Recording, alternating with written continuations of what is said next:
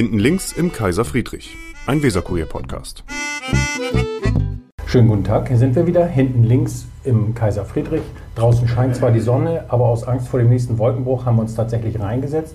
Mein Name ist Michael Brandt, ich bin Chef vom Dienst beim Weserkurier und bei mir habe ich heute Ute Reimers-Bruns. Schönen guten Tag, Frau Reimers-Bruns. Guten Tag, Herr Brandt, ich freue mich. Ich freue mich auch. Frau Reimers-Bruns ist seit wenigen Wochen stellvertretende Fraktionsvorsitzende der SPD-Bürgerschaftsfraktion. Ja, das stimmt. Musste man Sie bitten oder haben Sie sie gedrängt? Weder noch. Es war so ein bisschen auch zwangsläufig. Also erst einmal war eine Stelle zu besetzen, sage ich jetzt mal, weil meine Vorgängerin ja nicht mehr angetreten Petra ist. Krümpfer wollte Genau. nicht mehr, ne? Die wollte nicht mehr, die ist auch nicht mehr, auch nicht mehr in die, in die Bürgerschaft gekommen, folglich. Ja. Und ähm, dann war eben, dann mischt man ja neu, aber ähm, da Mustafa Günge und auch Martin Güntner beide nochmal ihre, ähm, ihre Hüte auch in den Ring geworfen haben und auch gewählt worden sind, äh, blieb dieser zweite äh, Posten offen und das war ein Frauenposten.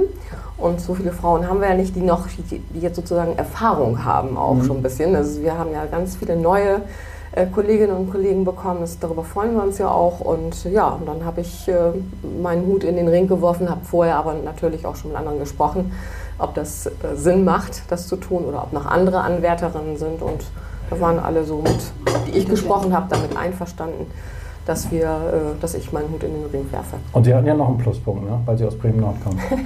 Ja, genau. Das ist ja, das sage ich ja sowieso immer, dass das Pluspunkte sind. Ähm, aber das weiß ich nicht, ob das das Ausschlaggebende ist. Wir sind ja nicht so viele in der Fraktion, die aus Bremen-Nord kommen.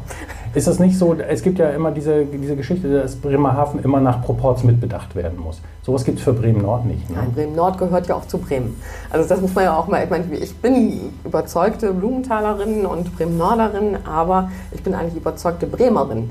Und deswegen äh, Bremen-Nord und Bremen, die müssen zusammenarbeiten und machen das auch. Und ich bin ein Teil äh, Bremens, also auch der, des Landes und auch der, der Bürgerschaft. Und also ich sehe mich als Bremerin, aber mit einem Schuss, sage ich jetzt mal, äh, Bremen-Nord dabei und weiß auch, woher ich komme und dass ich natürlich da auch eine besondere Ver eine Verpflichtung habe, auch das deutlich zu machen, woher ich komme. Aber wenn ich jetzt aus dem, ähm, aus dem Stadtteil Osterholz käme, wäre das für mich gleichermaßen ähm, auch so. Und ich bin ja auch Abgeordnete für Gesamtbremen und Bremerhaven. Jetzt müssen wir die Hörerinnen und Hörer so ein bisschen vorwarnen, weil wir ja beide gemeinsam lange Zeit in Bremen-Nord aktiv sind. Es wird also heute zu einem großen Teil auch um Nordbremer Fragen gehen. Aber korrigieren Sie mich, so schlecht ist das nicht, weil man den Bremern noch ganz viel über Bremen-Nord erzählen kann, oder ist es? Doch, auf jeden Fall. Also das merke ich ja immer noch. Also das habe ich ja schon als Beiratssprecherin, äh, seit 2015 bin ich ja zur Beiratssprecherin in Blumenthal gewählt worden. Seitdem habe ich das ja nochmal ganz anders auch ähm, erlebt, dass äh, der Weg für viele doch von Bremen-Nord in die Innenstadt äh, kürzer erscheint als andersherum. Wenn Sie, wenn Sie in Rekum ins Auto steigen, sagen Sie dann, Sie fahren nach Bremen? Nein, ich sage, ich fahre in die Innenstadt. Früher habe ich das gesagt. Also früher, Ja. war das, früher war das ja auch so, da war Blumenthal und wie gesagt war für uns eigentlich uns, war uns genug. Ja. Äh, ne? Jetzt auch wie gesagt als Mittelzentrum und so weiter. Aber jetzt äh, klar habe ich einen anderen Job und muss an ganz Bremen denken und deswegen ist das für mich die Innenstadt. Ich sage immer, ich spreche jeden Fall in die Innenstadt. Aber für, für viele Menschen ist doch die Lesung weiterher, weiterhin so eine, so eine Lebens- oder Wahrnehmensgrenze. Ne? Also das ist, ja, das ist ja eine gefühlte Realität, dass Bremen-Nord eine Einheit bildet, auch in Abgrenzung zur Stadt hin. Was Diskussionen angeht, was Projekte angeht, was Veranstaltungen angeht. Ja, vor allen Dingen, ähm, also das war, äh, finde ich, lange Jahre etwas negativ äh, immer von unserer Seite, sage ich mal von unserer Seite, die aus dem Bremer Norden kommen, auch so gesehen worden. Aber es liegt ja auch eine große Chance darin. Also dadurch, dass wir so etwas begrenzt sind, geografisch, durch, langen, durch den langen Abschnitt von, der- von der Lesung jetzt sozusagen bis Rekum ähm, an der Weser entlang, haben wir auch die Möglichkeit, unsere Region als Modellregion für bestimmte Sachen auch zu nehmen. Und das wird in Zukunft, denke ich, noch vermehrt äh, geschehen, dass wir sagen, Müssen Sie mir aber jetzt in der- Norden. noch mal sagen, welche, welche Modelle das in der Vergangenheit waren, wenn es in der Zukunft mehr werden soll. Ja, in der Vergangenheit, also ich finde ich, das ist schon mal eine sehr äh, gute Geschichte gewesen und ich bin froh, dass äh, Martin Prange das auch weiterhin ist, dass wir einen äh, Bremen-Nord-Beauftragten haben. Also dadurch wurde schon mal deutlich, Bremen-Nord ist Teil Bremens aber ist eben geografisch und äh, durch, ähm, durch geschichtliche ähm, Zusammenhänge und dadurch, wie man auch ähm, leider ja wirtschaftlich dann einen gewissen Niedergang erleben musste durch den Bremer Vulkan und die Bremer Wollkammerei etc., war das immer so schon ein, ein besonderer Ort, geografisch und auch wirtschaftlich, politisch, von der Bevölkerungsstruktur her äh, auch. Und deshalb denke ich, ist es, äh, war es immer schon dann, schon in den letzten Jahren, seitdem ich das so mitbekomme, seit 2015, ähm, habe ich das ja vermehrt mitbekommen, dadurch, dass ich dann im Beirat Blumenthal war. Ähm, ich war schon mal in den 90er Jahren Mitglied des Beirates mhm. Blumenthal, aber dann eben jetzt auch als Beiratssprecherin war das für mich auch sehr wichtig zu sehen, dass der Bremer Norden jetzt auch mehr ähm, mitgedacht wird. Also das war auch von uns, die wir jetzt seit 2015 nochmal wieder aktiv geworden sind, es sind ja mehrere Menschen, das kann nie eine oder mhm. eine allein machen, ähm, haben wir ganz viel in die Innenstadt hinein gearbeitet. Also auch äh, immer wieder bei Veranstaltungen gewesen, Gespräche geführt. Ja, wir waren gar nicht so viel in Blumenthal oder Fegesack oder Burglesum präsent, sondern wir waren ganz viel unterwegs in der Innenstadt. Das hat sich auch, finde ich, auch bezahlt gemacht. Wenn Sie das so erzählen, Sie sind keine Frau, die jetzt ganz in den, in den vergangenen Jahren so, so exponiert im politischen Rampenlicht gestanden hat. Wie, wie, würden Sie sich charakterisieren? Sind Sie eher so eine stille politische Arbeiterin oder? Also ich scheue das Rampenlicht nicht. Ja. Ich habe mich das darf man ja auch nicht, wenn man in die Bürgerschaft Nein, geht. Also genau, ich habe mich auch daran gewöhnt und äh, finde es auch toll und auch habe auch viel gelernt. Also auch die äh, auch Reden zu halten ähm, äh, in der bremischen Bürgerschaft ähm, und auch viele Gespräche natürlich auch geführt. Ich gehe auch offen auf die Menschen zu. Ja, wie würde ich mich charakterisieren? Ich würde sagen, ich habe ähm, also ich bin bodenständig, äh, habe ein dickes Fell. Mhm was man in der Politik haben muss, finde ich. Und auch wenn es im UB Nord zur Sache geht, wenn da Rassismusvorwürfe und was weiß ich nicht genau, kursieren. Natürlich. Das geht ja immer ganz, ganz hart zur Sache ja. da oben im Norden. Ne? Ja, genau. Bei uns im Norden, da spricht man Tacheles, würde ich jetzt mal sagen. Äh, ist auch nicht verkehrt, äh, nur das darf bestimmte Grenzen einfach nicht überschreiten. Ja, und äh, ich habe äh, auch viel Humor. Also ich äh, denke, das hilft mir auch sehr, also mit gewisser, ähm, mit einem gewissen Abstand und mit Humor an Sachen heranzugehen auch. Und, aber immer auch zu zuversichtlich und optimistisch zu sein. Und für mich ist immer das Glas halb voll und nie halb leer. Und wenn man dann so einen Job kriegt wie Sie jetzt als stellvertretende Fraktionsvorsitzende der größten Bürgerschaftsfraktion, geht man da auch mit ein bisschen Respekt dran? Ja, also ich bin äh, grundsätzlich an all meinen, wenn das neue Aufgaben äh, waren, immer wieder mit viel Respekt auch herangegangen, weil ja vorher auch andere Menschen diesen, ähm, diese Aufgabe gut gemacht haben und äh, ich, es ist ja mein Bestreben, das auch dann gut zu machen. Aber ich will natürlich auch andere Akzente setzen und ähm, ja, ich, ich, bin ja nun nicht mehr ganz so jung. Also ich vom Lebensalter her, ich bin ja eher erfahren, was das Lebensalter angeht. Vielleicht das politische Geschäft habe ich jetzt nicht so, seit der, seitdem ich ganz jung war, so geschnuppert komme aber aus ehrenamtlichen Bezügen, Gremienarbeit, Kirchenarbeit, äh, habe viel mitbekommen, auch wie Menschen miteinander umgehen oder auch nicht umgehen sollten. Und ähm, also ich bin auch in einer gewissen Gelassenheit. Also für mich, äh, mich bricht nicht eine Welt zusammen, wenn mal äh, wenn ich Kritik bekomme. Also ich kann mit Kritik umgehen. Ich möchte auch immer ganz gern äh, das dann auch positiv dann auch umsetzen, die Kritik, dass ich dann sage, okay, ich da, sehe das ein und möchte das ändern. Das mache ich auch. Ähm, aber ich stelle mich auch, und wenn ich das dann nicht äh, akzeptieren kann, dann würde ich das auch immer sagen. Also ich habe Spaß dran, mit Menschen was zu machen. Das muss man, finde ich, auch. Also wenn man Politik mhm. machen will, gestalten will. Und ähm, ja, also für mich ist ähm, Politik, ähm, also für mich ist eigentlich alles Politik. Also es gibt für mich nicht den politischen Menschen, Ute Ramers-Bruns, mhm. und den unpolitischen Menschen. Ja, auf, auf, auf Rekom würde ich gerne nachher nochmal eben kommen. Mhm. Ähm, Kritik ist geübt worden in Bremen Nord äh, am Koalitionsvertrag. Das passiert eigentlich alle vier Jahre mit äh, wachsender Bosheit, dass hinterher die Stimmen laut werden, die sagen, euer Koalitionsvertrag ist schön und gut, egal in welcher Farbe der jetzt zusammengeschrieben worden ist, aber Bremen Nord kommt da drin zu spärlich vor. Ist das so? Darf man das erwarten, dass im Koalitionsvertrag konkrete Projekte stehen, wie ich sage mal äh, wir bauen den Kulturbahnhof um oder sonst was. Kann man das erwarten, dass ein, ein Koalitionsvertrag so, so konkret wird? Und ist dieser so konkret oder ist er eher so ein bisschen pauschal?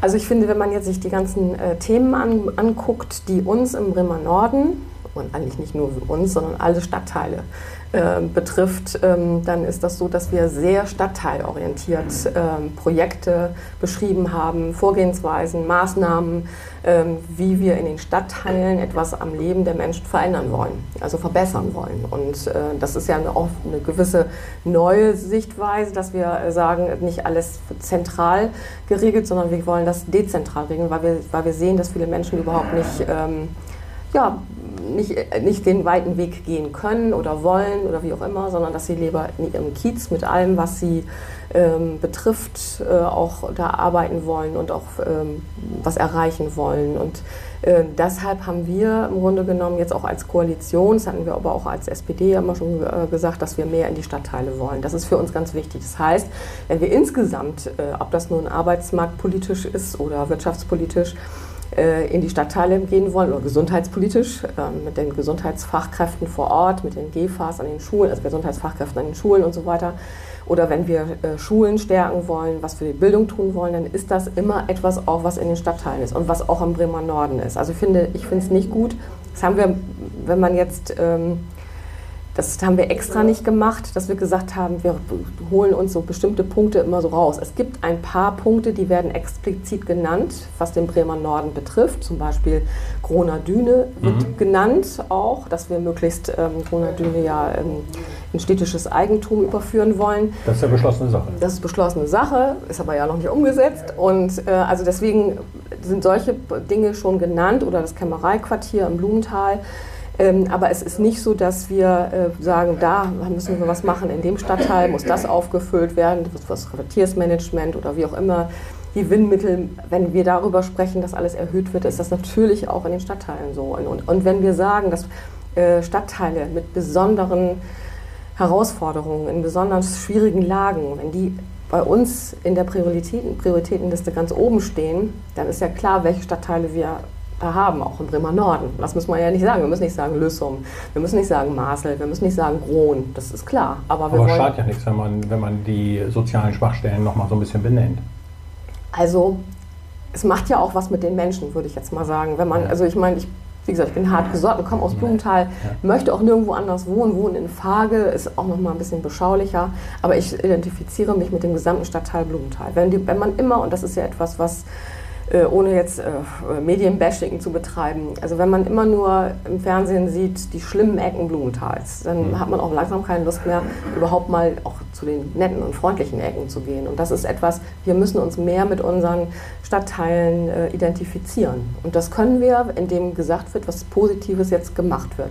Und das hilft ja auch. Ähm, und das merkt man auch, dass es bei den Menschen gut ankommt. Also wenn jetzt für mich äh, eine Gesundheitsfachkraft an der Schule in der Grundschule für mich als Mutter oder äh, Großmutter oder was auch immer da ansprechbar ist, dann profitiere ich davon. Und das ist eben besonders in Blumenthal so, besonders in Lüssum, besonders in Marcel. Da legen wir eben diese Aufmerksamkeit besonders drauf ohne das immer zu sagen. Und ich denke auch, auch die anderen Gebiete, Ortsteile in diesen Stadtteilen haben auch einen Anspruch drauf. Wir können ja nicht sagen, wir machen das nur da und in den anderen, äh, denen es scheinbar noch besser geht, in den Stadtortsteilen dann eben nicht. Also ich finde es nicht schlimm. Es ist natürlich jetzt nicht so einfach. Ich gebe in, in den Suchlauf oben ein, ja. Bremen Nord und finde nichts. Und da taucht dann nur dreimal Blumenthal auf. So. Und dann findet man nichts. Richtig.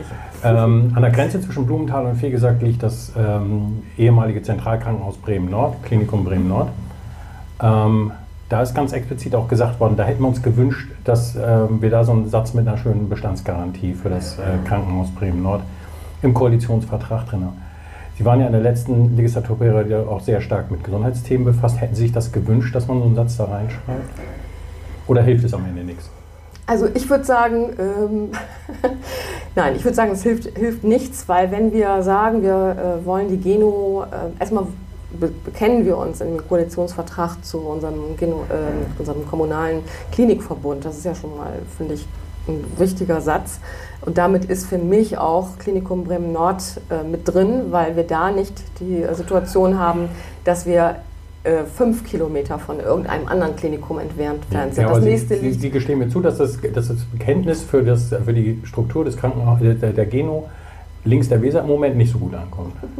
Da, ja, das, das ist wahr, das ist richtig, aber äh, wenn man äh, sagt, man, im Prinzip äh, wird man sich darauf äh, oder unterstützen wir das oder wollen das beibehalten, das hat ja nicht nur was mit Standorten zu tun, es hat ja was damit zu tun, was bietet man an. Und ich finde es immer, es wird ja oft äh, der Versuch gemacht oder es wird ähm, unterschieden äh, oder ja, verglichen, Äpfel mit Birnen, sage ich jetzt mal. Das, was ein kommunales Klinikum und auch dieser Verbund leistet, ist ja äh, etwas, was in anderen Kliniken oftmals nicht angeboten wird, weil die Refinanzierung so schlecht ist oder überhaupt nicht stattfindet. Ja. Und das ist etwas, was, äh, wo wir als Land ja auch nicht äh, darüber entscheiden, sondern das entscheidet ja, wird ja am Bund entschieden, gemeinsamer Bundesausschuss und so weiter. Wir reden immer von diesen Fallpauschalen, das wissen Sie ja auch, und es tut sich da jetzt auch einiges. Äh, aber was wir damit sagen wollen, ist, dass wir für die Daseinsfürsorge der Menschen verantwortlich sind. Das heißt, wir werden immer eine ähm, gut zu erreichende Gynäkologie, Geburtshilfe, ähm, Kinderheilkunde ähm, Abteilung haben und das, was andere nicht mehr anbieten, weil die Refinanzierung nicht da ist und man eher mit äh, Hüftoperationen und solchen Dingen in gut verdienen Nord, kann. Da vertrauen ja auch die Leute drauf in einem Radius. Ich glaube, äh, in Richtung Küste ähm, auch nach, in Richtung Budjading äh, nutzen sehr, sehr viele Menschen das Krankenhaus in Bremen-Nord. Ne? Ja, und das, wir haben ja eine sehr gute ähm, Geburtshilfe. Also es ist ja, wird ja weit über Bremen-Nord. Die waren ja mal auf Rekordjagd, ja. Jahr für Jahr. Ja, und das, das ist toll, wenn es sowas gibt. Also natürlich, aber es ist ja immer ausbaufähig und man darf sich auch nie ausruhen. Ich finde es auch, aber jetzt auch, wenn, äh, wir haben jetzt ja nur noch eine neue Klinikdirektorin jetzt da bekommen, ähm, die ja auch gute Erfahrungen aus aus dem ostdeutschen Raum ja mitbringt. Da bin ich mal gespannt, äh, wie, wie sich das niederschlagen wird. Aber der Klinikdirektor, der für Medizin zuständig ist, der Dr. Wösten, also das sind ja Menschen, die, die wollen ja Bremen Nord nach, also das Klinikum Bremen Nord nach vorne bringen und eben die Versorgung der Menschen, das steht uns, das steht bei uns und die, eine gute medizinische Versorgung, das steht bei uns ganz oben an. Und was in dem Punkt für ganz Bremen gilt, aber ganz besonders auch wieder für den Bremer Norden und ganz, ganz besonders auch wieder für den, für den Ortsamtsbereich Blumenthal, ähm, ist bei der medizinischen Versorgung ja die Versorgung mit Hausärzten und mit Fachärzten. Da sieht das auch relativ katastrophal aus. Ja, ne? da sieht das äh, sehr schlecht aus. Ähm, da sind, denke ich, auch in der ja, es hat auch was mit der großen Politik, sage ich jetzt mal, zu tun. Es muss ja für jeden Arzt oder jede Ärztin auch möglich sein, äh, auskömmlich äh, zu leben von dem, was da der, ähm, der Betrieb hergibt. Und ähm, das ist, hat was damit zu tun, da muss es eine gewisse Durchmischung auch geben. Man kann keine gute Praxis äh, führen, wenn man nicht auch Privatpatienten hat. Also es ist auch Patientinnen hat, das ist auch wichtig. Ähm, aber in Blumenthal wird es nicht viele Privatpatientinnen und Patienten also ein geben. paar wohnen da aber am Weserhang und so. So, aber die können das, glaube ich, nicht auffangen, was sonst in, äh, an, an, Menschen in, in Lüssum lebt und so weiter. Das, das ist überhaupt in dieser Richtung, also ich sage ja immer, unser gesamtes Gesundheitssystem in Deutschland ist ziemlich krank. Also das geht ja gar nicht immer um die bestmögliche gesundheitliche Versorgung. Und die Ärztinnen und Ärzte vor Ort, die ähm, arbeiten ja weit über ihr eigentliches Limit hinaus. Aber die trotzdem, Generation, Sie müssen, der ich ja, Sie müssen, Sie müssen ja eine Antwort haben für die Leute, wenn da jetzt ein, ein 18-Jähriger oder 20-Jähriger kommt und sagt, ich finde weder einen Augenarzt, der mich aufnimmt, ich finde keinen Hausarzt, der mich aufnimmt. Was mache ich, wenn ich krankgeschrieben bin? Also der 18-Jährige, haben Sie 18-Jähriger gesagt? Ja. Der findet das. Der 80-Jährige oder die 80-Jährige findet das vielleicht schlechter.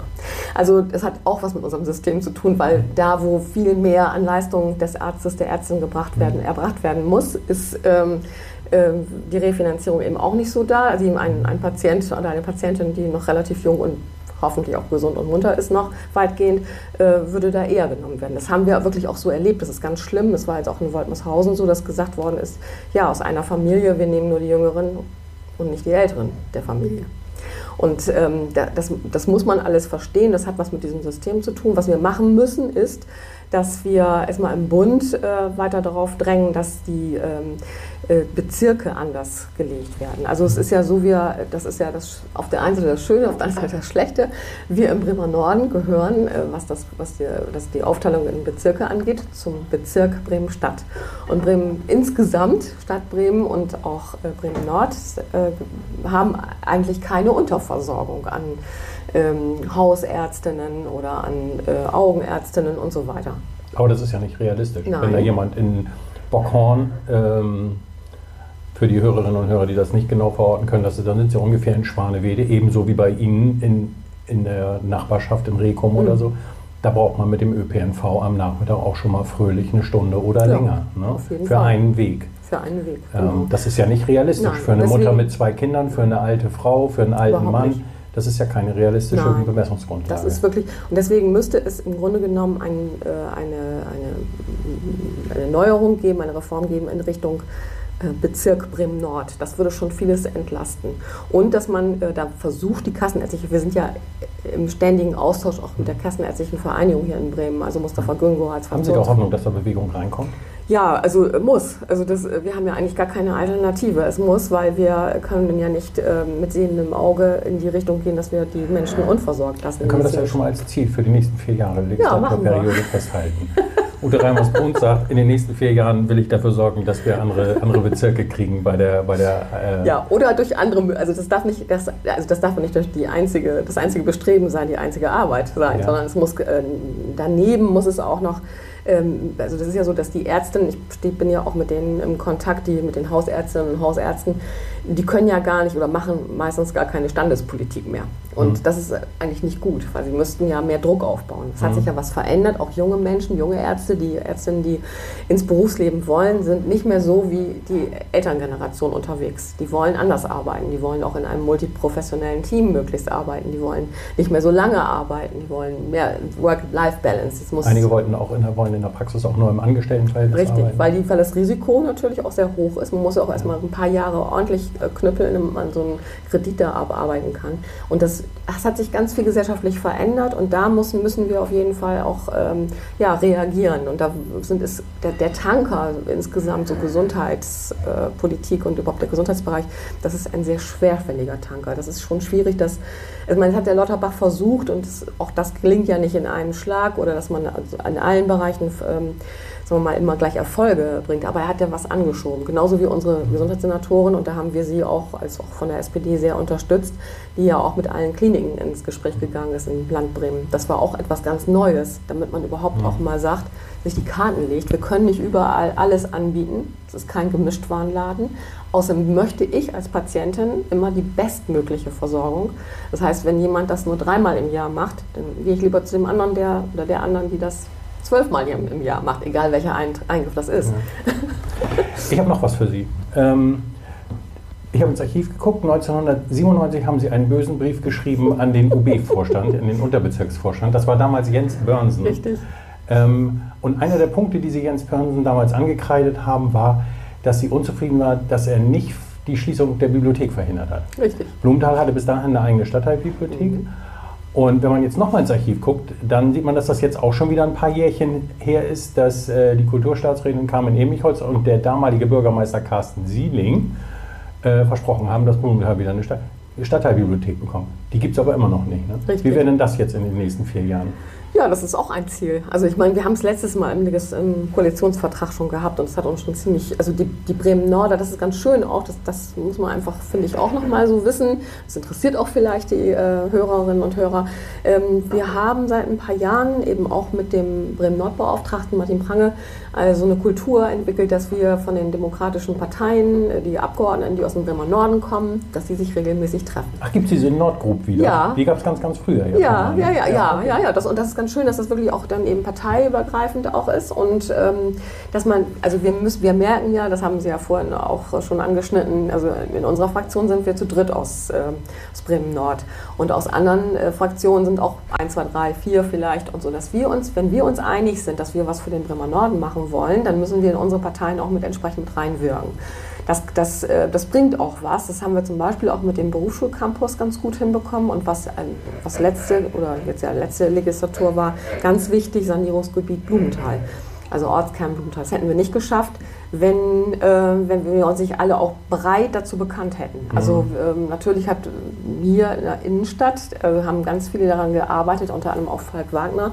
Der war ja äh, wirklich auch derjenige, der gesagt hat, ja, da muss was passieren. Der hat, der hat eben, der kennt besser, glaube ich, den Bremer Norden als viele Bremen Norden. Ja, da musste ja auch was passieren. Schlechtschreiberei hin oder her. Ja. Also das war ja augenfällig und es war ja, ja auch stadtweit Konsens, dass das dass man sich das im Blumenthal nicht so weiter mit angucken Genau, kann. aber dafür wurde im Vorfeld schon viel mit uns allen gesprochen und auch mit den Beiratssprechern wird ja auch regelmäßig, jetzt haben wir eine Beiratssprecherin ja auch wieder in Rücklesung, wird ja auch gesprochen und, und, und wie gesagt ja auch. Und das ist, glaube ich, ganz wichtig, dass wir uns da auch zusammentun, dass wir miteinander arbeiten. Und das machen wir. Und deswegen ist das so ein, also Thomas Pörschke und ich, wir waren schon nicht begeistert, dass es immer noch nicht geklappt hat mit der Stadtteilbibliothek in Blumenthal. Aber wir sind da dran.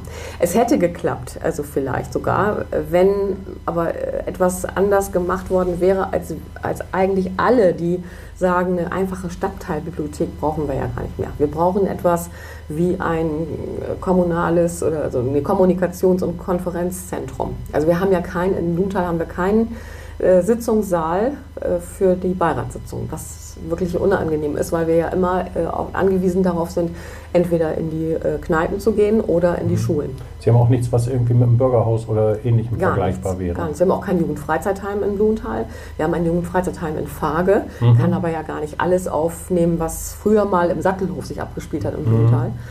Und äh, also da sind wir, da haben wir noch ganz viel Nachholbedarf. Von vielen Dingen sind wir ja schon am Aufholen, aber da haben wir noch richtig Nachholbedarf. Und da wäre es gut, weil wir haben verschiedene Vereine, das Dokumentationszentrum in Blumenthal, die sind ja in Gebäuden teilweise untergebracht, die auch energetisch nicht mehr haltbar sind eigentlich ja. in Zukunft. Und äh, da etwas zusammen zu entwickeln, also nicht nur eine reine Stadtteilbibliothek, sondern ein Gesamtkonzept zu erarbeiten, da sind wir das wollen wir jetzt, jetzt gleich können Sie das aber konzeptionell nicht gleich wieder so breit machen, dass das in vier Jahren sowieso wieder nichts Nein, mehr. das nicht. Aber wir, haben, wir hätten die Möglichkeit wahrscheinlich gehabt, das alte äh, Stadtteilbibliotheksgebäude äh, rechts neben dem alten Rathaus am Blumenthal. Das äh, wäre ja vielleicht als Variante möglich gewesen, um wieder eine Stadtteilbibliothek mhm. zu etablieren.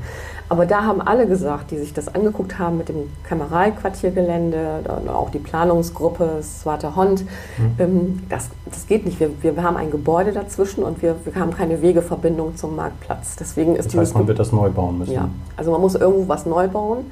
Es gab Möglichkeiten, also es, wir sind äh, in Gesprächen immer gewesen, aber da sind dann auch die Fachleute, die dann sagen, das klappt nicht. Also zum Beispiel das alte Sparkassen, also das Sparkassengebäude, das der Gevosi gehört, in Blumenthal hatten wir auch mal als Idee reingebracht, aber da hat die ähm, Chefetage von der Stadtbibliothek gesagt, das passt da nicht, ist zu wenig transparent, ähm, ist zu sehr abgeschottet. Das, so baut man heute auch nicht mehr. Okay, letzte Frage. Ähm, dann wollen wir das bei den Hörerinnen und Hörern noch nicht überstrapazieren. Äh, wer muss denn jetzt ein Konzept und einen Plan vorlegen? Ja, also wir haben die Erfahrung gemacht, so ich auch, indem man muss selber was äh, erarbeiten und mit den Leuten ins Gespräch gehen. Wir haben äh, eine, äh, schon, schon mal ein, im Vorfeld jetzt eine, gleich nach der Wahl, ähm, äh, so eine kleine Gruppe da so gegründet, die gesagt hat, wir wollen uns darüber zusammensetzen, unter anderem auch vom Dokumentationszentrum Herr Kopmann und so weiter und wollen da dann mit dem Beirat natürlich logischerweise, Beiratssprecher, der wird sich auch damit drum kümmern und auch andere Initiative Blumenthal alle kümmern sich jetzt darum, dass wir ein Konzept erarbeiten und dann müssen wir gucken, wie wir das durchsetzen. Alles klar, wir werden es sehen. Letztes Thema und das betrifft nicht nur die ähm, Nordbremer oder Bremen-Norder, ähm, sondern auch viele Stadtbremer. Das ist äh, die Verkehrsanbindung von mhm. Bremen. Wenn Sie in äh, Fagericum, wo Sie wohnen, da ist es ja schon sehr ländlich ne, und ein bisschen beschaulich ja. und da kennt man sie. Wenn Sie da ins Auto steigen, äh, wenn es schlecht läuft, wie lange brauchen Sie in die Stadt?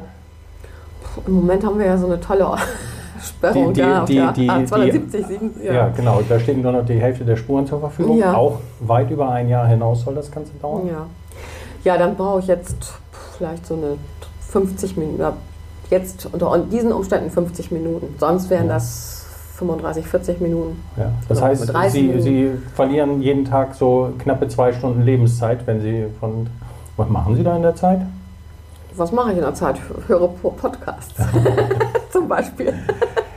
Gibt es, gibt es, haben Sie eine Idee, wie man das verbessern kann? Es ist ja jetzt seit, nach langer, langer Zeit ist äh, zumindest mal ähm, in, in, die Diskussion gekommen, die Straßenbahn über das Depot Gröpelingen hinaus zu verlängern. Das war ja bisher immer ein Tabu, weil immer gesagt worden ist, es gibt ja als Alternative die Bahnstrecke, mhm. ähm, Regionalbahnstrecke, die ja auch verlängert worden ist bis Frage in den vergangenen Jahren. War ja auch über das lange, auch lange, lange mhm. Zeit äh, stillgelegt. Ähm, kann man irgendeine Idee entwickeln, das zu verbessern? Ja, also das sind äh, Ideen. Also es, gut, Straßenbahn ist die eine Sache, das ist natürlich auch ein ziemlich ähm, aufwendiges und zeitaufwendiges Projekt. Wäre da können wir uns ja in ne? 20 Jahren noch drüber unterhalten. Genau, da können wir uns dann nochmal wieder treffen und vielleicht können wir uns auch vorher wieder treffen. Ja. Ähm, und das andere ist die, ähm, wir haben bei der RS1 ähm, jetzt auch Anträge und so weiter laufen und auch Bestrebungen, das steht auch im Koalitionsvertrag drin, dass wir äh, die Taktung erhöhen wollen, also auf 15 Minuten bis Blumenthal die Taktung erhöhen wollen. Dazu muss es aber äh, ein Ausweich, äh, eine Ausweichmöglichkeit geben, weil sie sich so an vielen Ständen ja nicht äh, begegnen können, die beiden okay. Bahnen. Das ist auf jeden Fall ein ganz wichtiger Punkt. Da sind wir auch unterstützt äh, worden jetzt auch von ThyssenKrupp und so weiter, dass äh, die Firmen sagen, äh, die sagen, okay, jetzt wir sind mit dem Auto dann doch schneller als mit, der, mit dem ÖPNV. Mhm. Und wenn wir aber das schaffen mit, dem, mit der Takterhöhung, dann macht es einfach wirklich gar keinen Sinn mehr, nicht mit dem ÖPNV in die Stadt, Innenstadt zu fahren. Also das, ähm, das, das muss sich ändern, das wird sich auch ändern. Also für mich ist es jetzt ja noch so, ich muss äh, erstmal zum, mit dem Fahrrad fahre ich dann zum äh, Fager Bahnhof, bin aber dann nach 50, 55 Minuten erst am, am Hauptbahnhof, weil ich ja im Moment auch noch die, die diese schreckliche Situation habe, dass ich zum Fehlgesacker Bahnhof reinfahre entweder drin bleibe und warte oder umsteigen muss und dann wieder, also diese Zeit, die ich da auch noch verliere. Mhm. Also das, das ist unglücklich. Wenn man jetzt das auch nicht hätte, würde man, würde ich, gibt es für mich keine, ähm, also keine Idee mehr und keine Begründung mehr, nicht mit dem ÖPNV zu fahren. Also dann würde ich 45 Minuten oder 35 Minuten brauchen von Frage. Das wäre schon toll. Ja, und eine, eine eng getaktete Fährverbindung ist jetzt nochmal wieder in der Diskussion gewesen, die E-Fähre. Das ist natürlich ein teures Vorhaben, aber als Wunsch geistert das seit 25 Jahren äh, mal als Fähre, mhm. jetzt neuerdings als E-Fähre, mhm. immer mal wieder durch die Diskussion. Also wenn, finde ich sowieso, kann man nichts anderes mehr machen als E-Fähren. Also ja. mit so einem Dieselmotor da irgendwie rumzutuppern. Pöttert aber schön. Ja, pöttert schön. Das, also es kann ja heute alles mögliche künstlich herstellen, kann man sich solche Geräusche ja auch ja. irgendwie da, äh, da, künstlich herstellen. Ich ähm, denke, ja, also ich finde es eine tolle Idee, aber ob man damit, äh, sagen wir mal, den Berufspendlerverkehr auffängt, ist eine Frage. Aber touristisch wäre das bestimmt auch eine Möglichkeit. Ähm, auch den Denkort Valentin. Das, es gibt ja viele Menschen, die sich in ihrem Urlaub auch weiterbilden wollen. Also selbst an so einem schlimmen Ort wie Denkort Valentin auch äh, sich dort informieren wollen. Und ähm, da ist natürlich der Seeweg, sage ich jetzt mal, also der, der Flussweg wäre natürlich da auch toll, wenn man das machen könnte. Wenn Sie Leute überreden wollen, nach Rekum zu kommen, ganz ans Ende von Bremen, ans nördliche Ende von Bremen, werben Sie dann eher mit der Idylle, die die Leute da sehen? Ist das noch Idylle da oben oder werben Sie dann eher mit der, mit der bundesweiten Einmaligkeit Bunker Valentin? Also als allererstes sage ich immer, ich wohne am Anfang von Bremen. oder ja, okay, ich wohne in der, von, oder, kommt, genau, also es, äh, und, oder äh, was man auch sagen kann, ist äh, mittig von, vom Land Bremen wohnen wir ja. Also es ist schon so, wir haben ja ungefähr dieselbe Strecke nach Bremerhaven wie, nach, mhm. wie in die Innenstadt. Und ähm, also schon das Grüne und die Erholungsmöglichkeiten am Wasser, die Radwege, die wir haben, das ist ja, da ist ja auch viel getan worden in den letzten 20 Jahren, ähm, dass man ganz viel auch Rad fahren kann bei uns. Und dann als zweites natürlich, dass wir den Denkort Bunker Valentin haben, dass äh, wir auch uns unserer Geschichte stellen, das ist ganz wichtig. Also das ist auch für Brekum wichtig und ich finde es ähm, äh, insgesamt für Blumenthal natürlich auch wichtig, weil das macht mir schon Sorgen, dass wir so viele rechte Wählerinnen und Wähler haben. Ähm, die Bürger in Wut sind in Rekum richtig groß geworden die damals. Sind ne? damals richtig groß geworden, 2000. Da ging es um die Ablehnung eines, eines Heims für unbegleitete minderjährige ja. Flüchtlinge. Und da hat sich richtig äh, Volkszorn entladen und ähm, hat die Bürger in Wut äh, richtig auf richtig große Prozentzahlen katapultiert. Auf jeden ne? Fall. Ja, da wurde, das ist ja das Schlimme, es wurde ja mit Angst gearbeitet, Angst geschürt. Und äh, das war eine unglückliche Kombination, dass nicht vernünftig äh, kommuniziert worden ist. Ich habe das damals ähm, intern auch äh, ähm, schon auch kritisiert, aber meine Hilfe, das ist ja immer so meine Art, ich versuche ja nicht nur einfach rumzumeckern, sondern auch äh, was zu verändern und die Hand zu reichen. Das haben wir auch gemacht. Wir haben dann eine große Informationsveranstaltung nochmal gehabt. Es hätte wäre gut gewesen, dass drei Monate vorher zu machen, bevor man das installiert. Mhm. Aber wir haben es dann zwei Monate, sage ich mal, danach oder so gemacht, ähm, dass alle aus allen Vereinen in äh, Fage und Rikum, die, die Vertreterinnen, dann in die Stadt gegangen sind und wurden dann von dem, richtig von, der, von den Staatsräten und so weiter äh, und auch von Kannenberg damals informiert, was das denn genau ist, damit die auch einfach Bescheid wissen. Die wussten überhaupt nicht Bescheid, wurden an einem Samstag über die Norddeutsche, ist ja sehr schön, mhm. Über die Norddeutsche informiert. Äh, da passiert jetzt was, da kommt was her. Der Beirat wurde kurz vorher informiert und äh, alle hatten wirklich Befürchtungen, jetzt, oha, wir sind unsicher, weil so viele unbegleitete minderjährige Geflüchtete kommen und äh, die kriminelle Energien haben und vielleicht uns, äh, unseren Kindern da schaden, hat sich ja alles überhaupt nicht bestätigt. Also das ist ja wirklich total friedlich, auch immer noch. Es sind ja, ja mhm. immer noch, ist ja immer noch so eine Einrichtung für Jugendliche, die Probleme haben, aber das wird ja alles super begleitet, auch Sattelhof. Also äh, hat sich nicht bestätigt. Aber die Angst, die geschürt worden ist, und das hätte man im Vorfeld verhindern können, bin ich fester Überzeugung, wenn man das anders angepackt hätte. Dieses Einmalige von Fagericum, dass wir uns zweimal im Jahr alle Vereine, auch politischen Parteien, alle zusammentreffen wir uns und reden, was betrifft die beiden Ortsteile. Mhm.